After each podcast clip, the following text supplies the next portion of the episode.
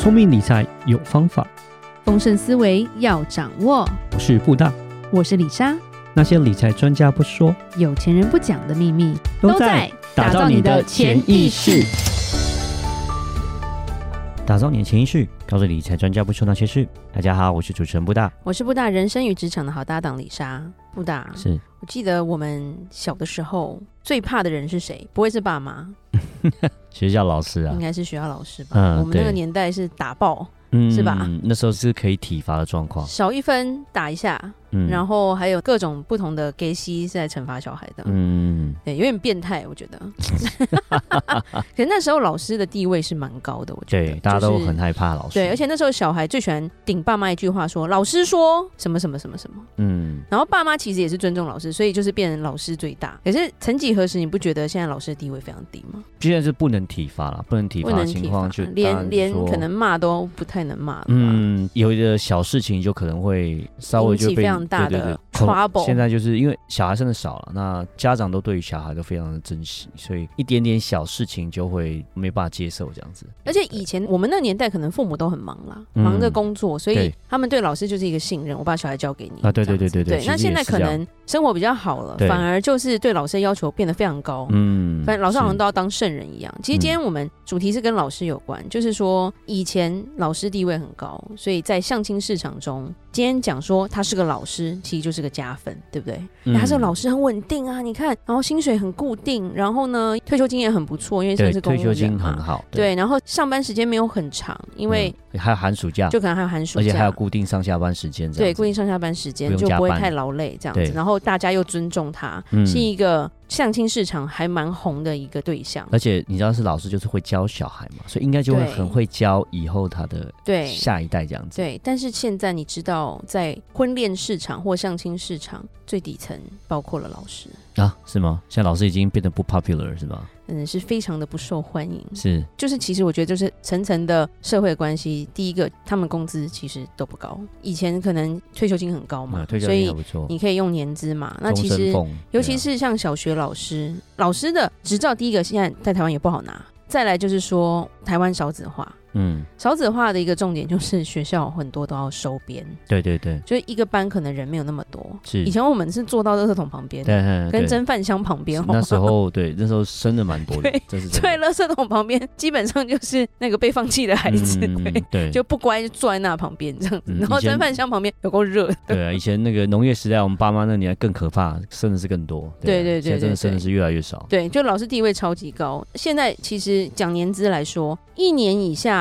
的年薪。可能不到五十万，哦，不到五十万，对，一国小教师。那如果五到十年的话，可能平均薪资也才六十三万，就是你做了十年，你的调薪也是很少，嗯，对，然后大概就差不多就上不去了啦，因为等退休了嘛。这样的话，基本上可能就是三万到五万左右这之间的一个薪水，多一点可能六万多，可是那时候你已经是就是在等退休了，嗯，就不会再突破就对了，是。对，然后加上他们工作时数也是越来越长，因为现在。家长的要求非常的高。其实我们有时候说，现在的小孩其实很辛苦，可能到国中就是晚上才回得了家。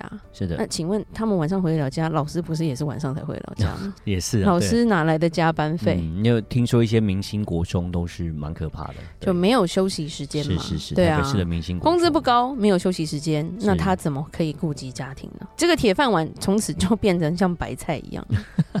因为他赚的是白菜钱呐、啊，而且以前有寒暑假，在以前的我们的那个时代，厉害的老师都有小补习班，嗯，是不是在自己家的顶楼？就有不同的补习费，然后就有同学去报。当然啦，有一些弊端，就是说，譬如说你出题，就是你补习班才有出的题目。对对对，对不对？这也是一个不太好的弊端。但是以前的老师是可以兼差的。对对对。或者是有些老师去当家教，可是现在因为体制的关系，老师能兼差吗？哦，现在不行。而且他每天工作十个小时，他兼个什么差啊？嗯，都快累死了。所以他的薪水变成更少了。然后我觉得啦，以前会有送礼习惯，以前的医生也很好赚嘛，因为都不是水果，嗯、水果盒下面面都有某些东西。但是现在因为抓的比较严了啦，而且其实这就是一个体制的改变，所以钱没有像以前那么好赚，变成老师非常操劳，除非你真的是雄心壮志，爱孩子爱到一个程度。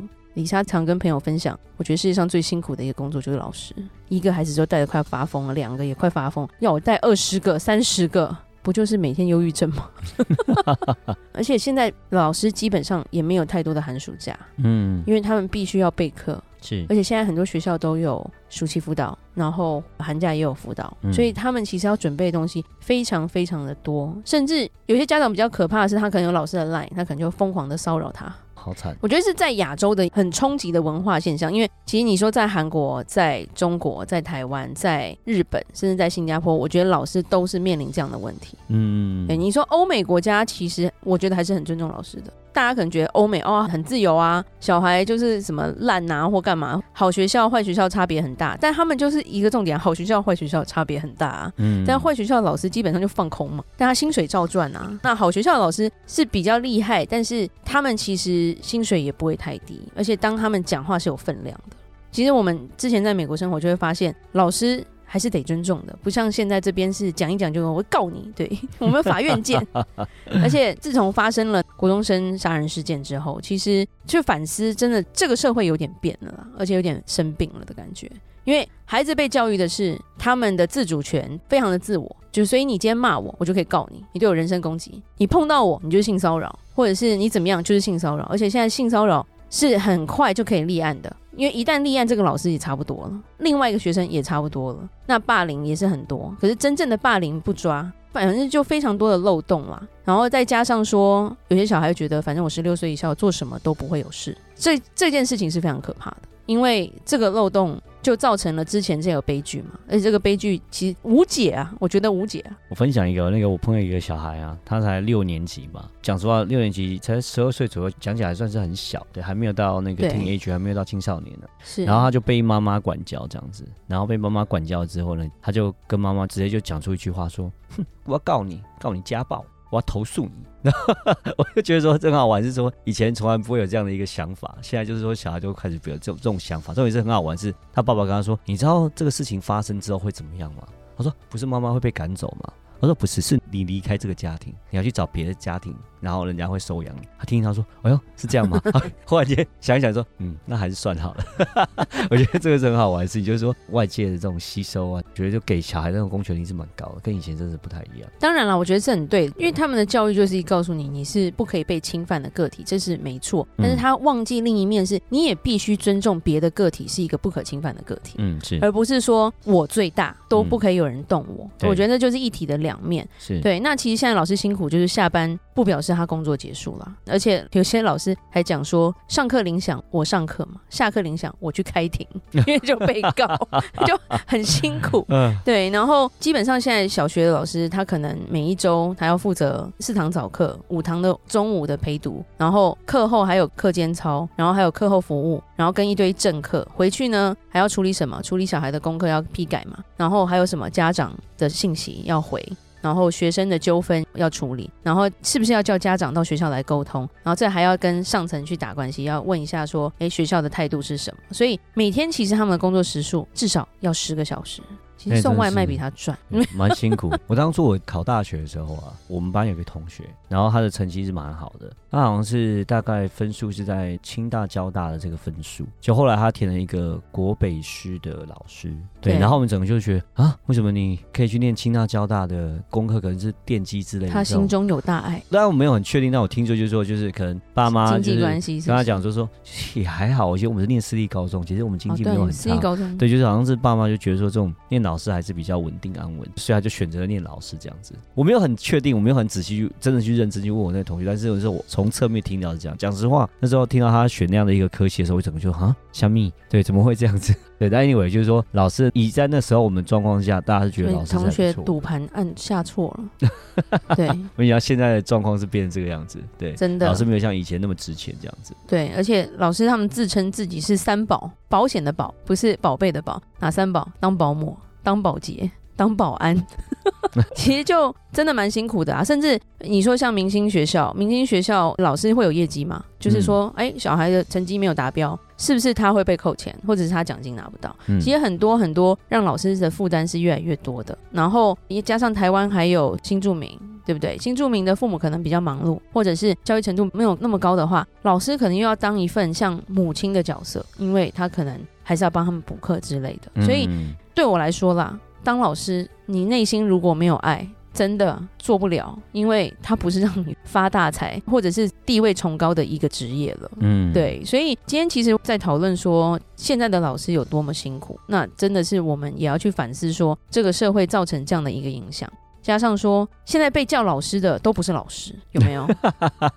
对不对？就是你在某一个你的职业上面有专才，我们就叫老师了，就变不一定说真的是要在学校当老师才叫老师。对，嗯、变成说我们对老师的解读好像不太一样了。嗯，然后。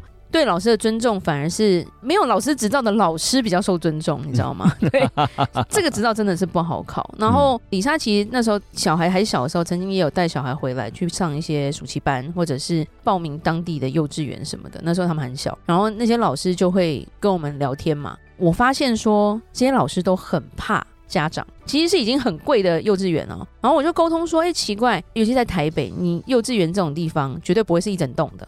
嗯，对，没有那个地，都是在大楼的一楼，或者是他租一个像店家那种当成幼稚园嘛。对，所以那时候外面他的院子其实是有放什么溜滑梯啊，或者是沙滩啊那种。可是其实我们家小孩都没有玩到，我就问他说：“诶，为什么不让他们出来跑跑啊？”然后就说：“哦，因为如果小孩弄脏了，家长会不开心啊。”真的很辛苦的是，每一天那些老师帮小孩照相，然后他们写那个小孩今天做了些什么的那个日记啊。很用心啊，比我们以前的周记还宽。不是用心的问题，是我觉得 我平常可能也没有那么注意我的小孩，结果你每一天写出来的东西比我观察的还要多。嗯，其实他们就是被迫必须要做到这些事情。嗯，然后如果说小孩有什么需求，是比如说上厕所什么的，如果你不知道要怎么去帮忙，或者是你也不能帮太多，帮太多就是性骚扰。所以，其实他们要拿捏这个界限是非常非常辛苦的。嗯，加上老师感觉都压力非常的大。比如说，小孩喜欢吃什么，小孩不喜欢吃什么。今天回家拉肚子，就是学校的东西有问题。到现在我都会觉得，其实学校老师真的很辛苦。成绩不好，老师你为什么没有教好？你不会教，我儿子听不懂，儿子听不懂，跟老师教的好不好，有时候没有办法当成一个关联啊。对，所以婚恋的市场，老师现在变成就不给，不给，不给，很惨。那我觉得这个社会需要把我们的传统是尊师重道的，嗯，对，因为现在也没教师节了嘛，对，管他的，对不对？但是希望他能够回来啦，就是还是很希望说，我们可以在我们过去这么极端跟现在的极端中间找到一个平衡点，嗯，因为其实所有国家的未来都在孩子的身上，在下一代，对，所以如果下一代没有教好的话，那我们也就不用期待他们的未来是什么，甚至我们老年就就没有办法了。这其实就是一个我觉得非常重要的一个议题了，对吧？嗯、然后他们的薪水啊什么的，其实都是需要去考量的。是。好，那我们今天就讲到这里吧。聪明理财有方法，想掌握丰盛思维，就记得加入我们底下资讯栏的听众专属社团哦。想听李莎讲商业故事，听我分析最新财经知识，就在打造你的潜意识。我们下期再见喽，拜拜。拜拜。